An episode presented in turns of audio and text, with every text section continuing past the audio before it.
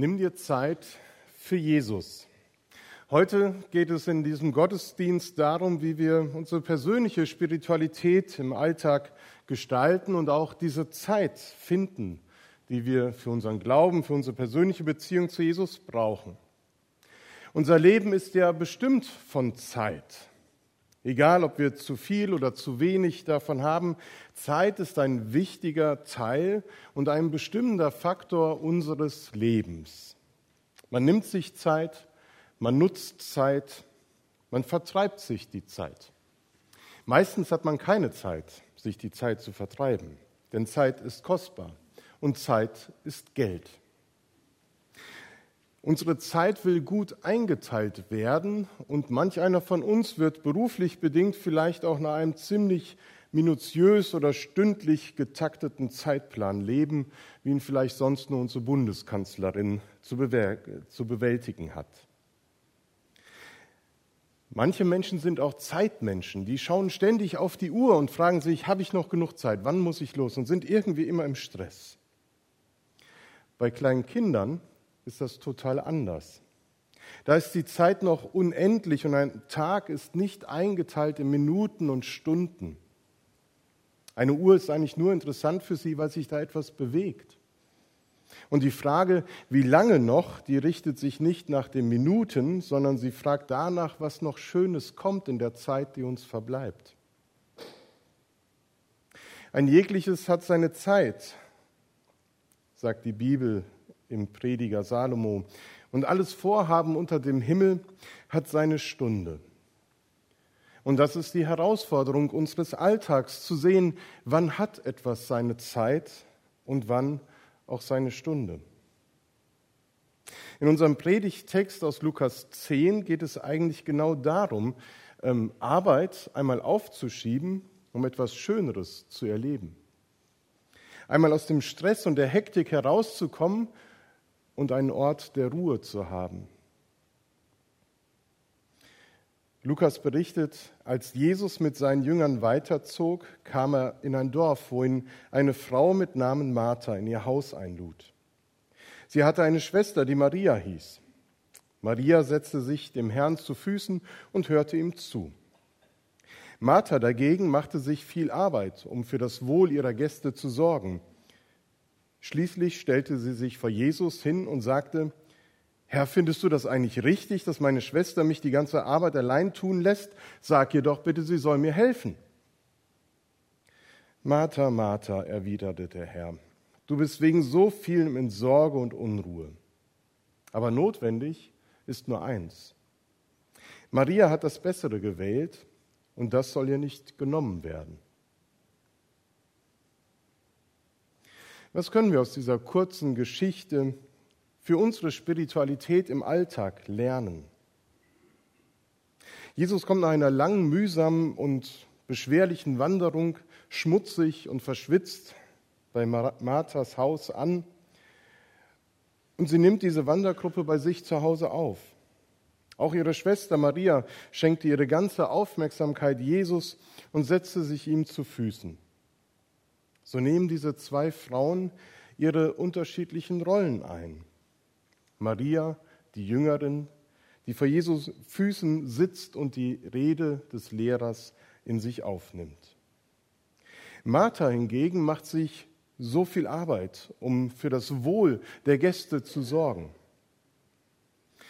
Und wer diese Geschichte hört, der wird unweigerlich angefangen haben, diese Person zu beurteilen, ihr Verhalten einzuordnen und eventuell auch Sympathiepunkte zu verteilen. Wer ist sympathischer, Martha oder Maria? Maria und Martha, zwei Typen von Frauen, zwei Charaktere von Menschen, zwei Lebensweisen und auch zwei Klischees.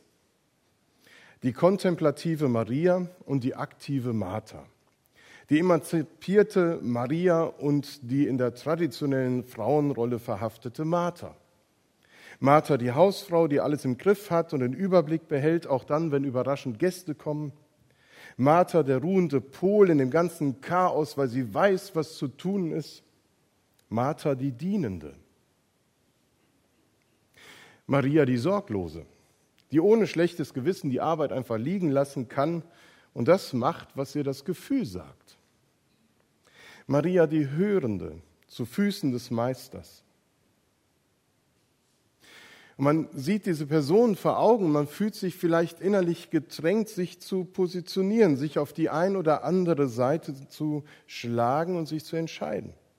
Denn eins tut ja Not, heißt es im Text. Nur eines. Und dann ganz egal, wie wir uns entscheiden, es bleibt immer ein ungutes Gefühl.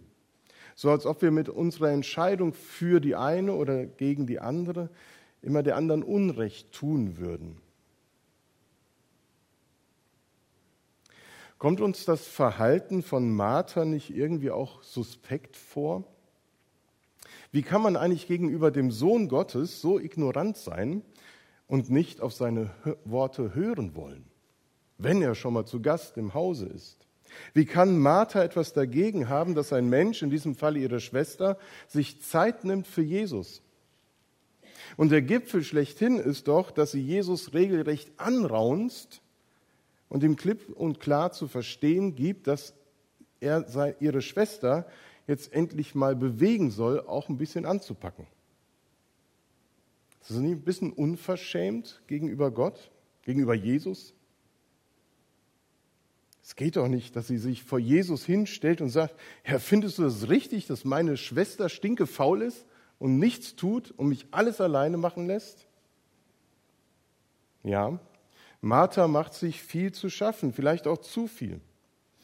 Lukas gebraucht hier ein sehr seltenes Verb, das bedeutet, nach allen Seiten gezerrt zu werden oder isoliert alleine zu sein oder über die Maßen in Anspruch genommen zu sein.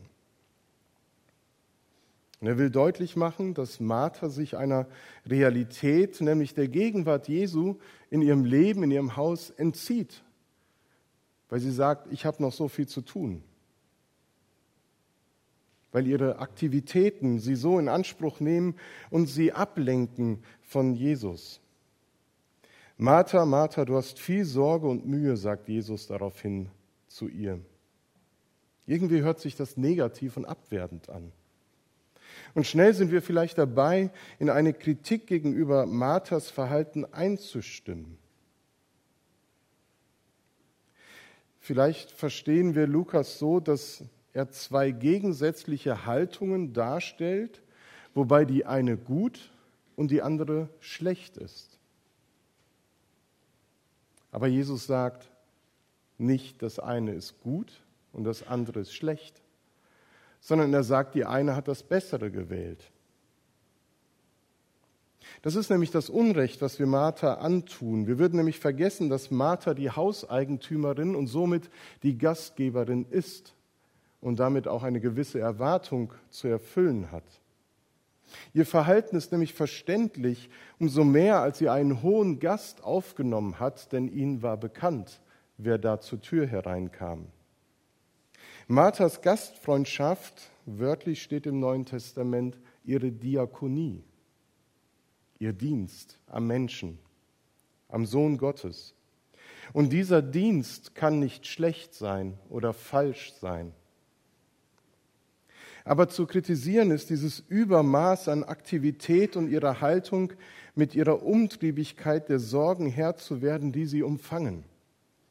Weil sie ihr Handeln als Diakonie versteht, fühlt sie sich von ihrer Schwester im Stich gelassen und taucht dann aus ihrer Isolation auf und beschwert sich bei Jesus. Sagt diesen wichtigen Dienst, wieso muss ich den alleine tun? Und so beklagt sie sich bei Jesus über ihre Schwester. Martha, Martha, du hast viel Mühe und Sorge. Jetzt hören wir die Antwort Jesu vielleicht anders.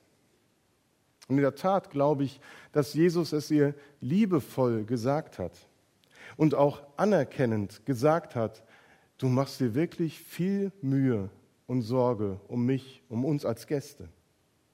Jesus legt es fern, Martha zu verurteilen. Er weiß um ihre ängstliche Sorge, die sie in diese Umtriebigkeit hineindrückt. Und er nimmt wahr, dass sie sich von Maria allein gelassen und von ihm selbst auch falsch verstanden fühlt. Aber Jesus zweifelt keinen Moment an der guten Motivation und dem guten Willen seiner Gastgeberin. Aber er fragt sich, ob die Prioritäten richtig gesetzt sind.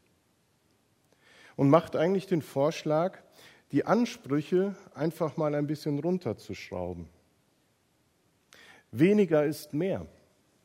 Nur eins oder wenig ist notwendig.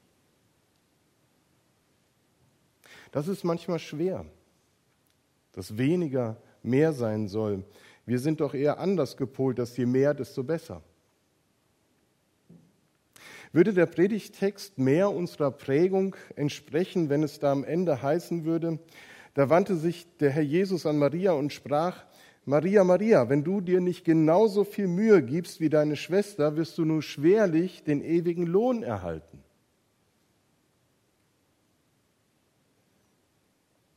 Mag sein, dass das vielleicht unserem Denken, unserer Prägung näher kommt, aber diese Version wäre keineswegs erbaulich für uns, geschweige denn darin hilfreich, unsere Spiritualität im Alltag zu leben sondern sie würde ja noch einen ungeheuren Leistungs, geistlichen Leistungsdruck aufbürden und noch mehr fordern, als ohnehin von uns gefordert ist, durch Familie, die Umstände, die Arbeit.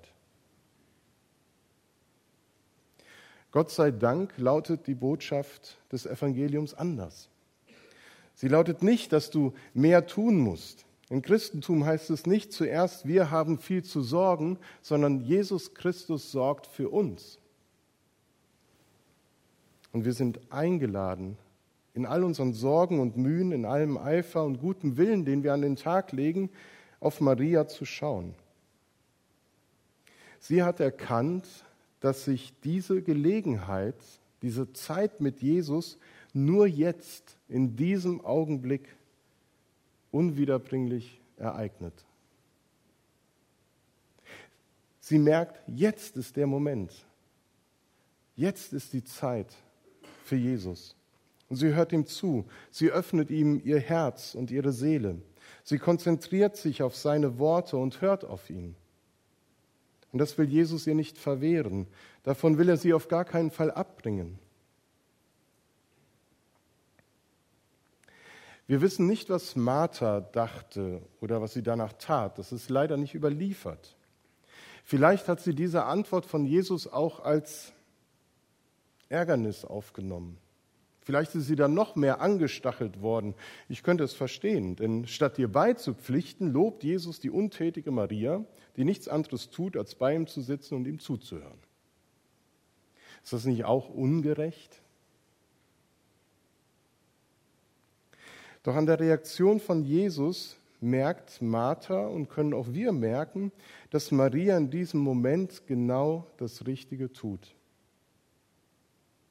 Denn Jesus kehrte nicht einfach als Übernachtungsgast oder wegen des Essens bei Martha ein, sondern ihm war wichtig, Zeit mit ihr zu haben, mit beiden.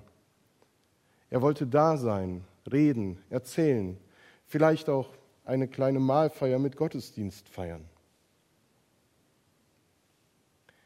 In einer anderen Situation wäre vielleicht genau das Gegenteil richtig gewesen. Es kommt eben nicht nur darauf an, was man tut, sondern auch, wann man es tut. Auch das vermeintlich Gute, das man tun will, kann falsch sein, wenn es nicht der richtige Moment ist.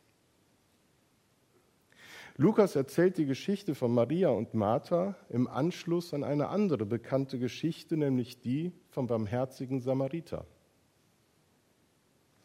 In dieser Geschichte kommt es genau auf das Gegenteil an. Die Priester eilen zum Gebet und wollen die Zeit in der Gegenwart Gottes verbringen und sehen nicht die Not des Nächsten, der am Wegesrand liegt.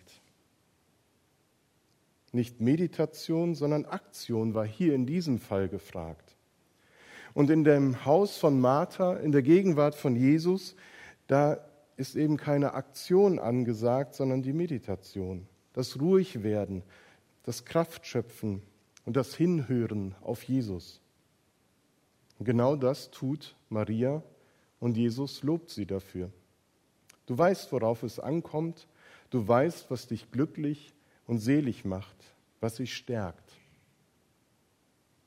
Im Griechischen werden diese zwei Zeitpunkte durch zwei Worte beschrieben. Das eine ist Chronos, die Zeit, wie unser Chronometer, den wir an der Hand haben, am Armgelenk und der immer läuft und läuft und läuft. Der Kairos ist der Zeitpunkt Gottes. Christus will, dass wir wie Maria gleichsam zu seinen Füßen Platz nehmen, dass wir auf ihn schauen und zu ihm und ihn hören. Denn er sagt, er steht vor der Tür und klopft an, und wer seine Stimme hört und ihm aufmacht, da will ich einkehren. Und das hat Maria erkannt und gemacht, dass Jesus geklopft hat und sie hat ihr Herz geöffnet. Nicht nur die äußere Tür des Hauses wurde geöffnet, sondern auch die Tür des Inneren, des Lebens. Sie hat sich Zeit genommen für den Herrn und hat ihm alle Aufmerksamkeit geschenkt und jedes Wort auf seinem Mund aus seinem Mund aufgesogen. Und da geht es nicht um schwarz oder weiß, richtig oder falsch. Jesus fordert Maria an keiner Stelle auf, ihre Gastfreundschaft, ihre Diakonie aufzugeben und sie sein zu lassen. Martha hat etwas Gutes getan.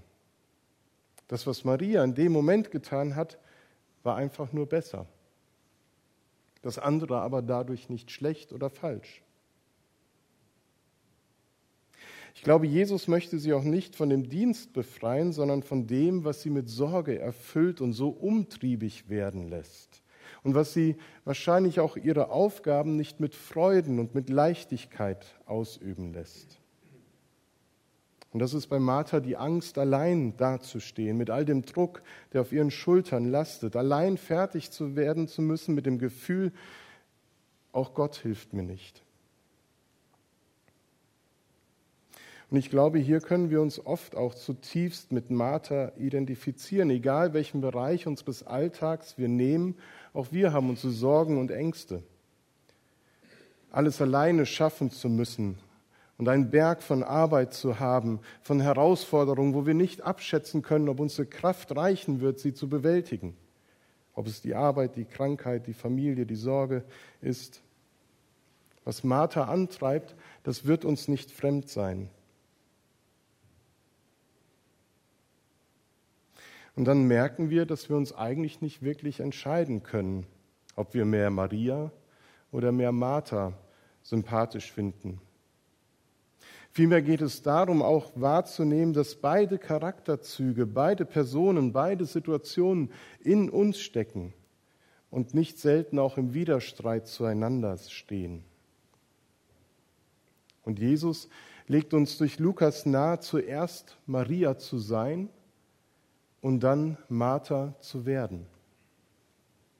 Zuerst Maria zu sein und dann Martha zu werden. Zuerst in der Gegenwart Jesu zur Ruhe kommen und Kraft schöpfen und dann aktiv zu werden in dem, was in unserem Alltag zu tun ist. Die Zeit, die wir mit göttlichen Dingen verbringen, die soll uns wichtig sein. Die Zeit des Gebets, die Zeit des sonntäglichen Gottesdienstes oder wo auch immer du deine Zeit für Jesus hast. Gott will uns in unserem Leben eine Klarheit, einen guten Rhythmus geben, die Balance zwischen Arbeiten und Ruhen, Anstrengung und Schlafen, zwischen Werktag und Sabbat. Gott will uns helfen, dass unser Leben gelingt und in einer guten Balance ist. Und gerade da, wo vieles in eine Richtung gekippt ist, auch die Kraft geben, das wieder hinzubekommen. Gott will uns nicht auch noch mehr bis zur geistlichen Erschöpfung antreiben, sondern der Ruhepol sein mitten im Sturm des Alltags. Und diese Erfahrung wünsche ich euch, wünsche ich dir persönlich auch in den kommenden Wochen, dass du diese Momente in deinem Alltag erlebst, seien sie kurz von fünf Minuten oder vielleicht auch länger. Wir werden in den nächsten Wochen viele Angebote haben, die uns helfen sollen, in der Passionszeit zur Besinnung und zur Ruhe zu kommen. Darüber werden wir gleich noch etwas hören. Und nutzt diese Möglichkeiten, vielleicht das ein oder andere Mal auszuprobieren, ob es euch hilft, in der Gegenwart Jesu Platz zu nehmen und zur Ruhe zu kommen. Vielleicht suchst du nach neuen Möglichkeiten in deinem Alltag. Vielleicht hast du die Möglichkeit, im Auto noch mal mehr zu singen, Lobpreis zu machen, Predigten zu hören, einen Podcast auf dem Weg zur Arbeit, wo du ein ermutigendes Wort bekommst. Es gibt so viele Möglichkeiten. Tauscht euch gemeinsam auch darüber aus, auch in den kommenden Wochen. Und das Abendmahl ist eben eine besondere Form, sich für Jesus heute Morgen Zeit zu nehmen. Dass wir Brot und Wein durch die Reihen geben und uns ganz bewusst in die Gegenwart Gottes begeben, der uns alles schenkt, was wir brauchen zum Leben. Nimm dir Zeit für Jesus. Das soll nicht nur einfach ein Auftrag sein, sondern verbunden mit dem Wunsch, dass es dir gelingt, mitten in der Hektik einfach einen Moment der Ruhe zu haben. Amen.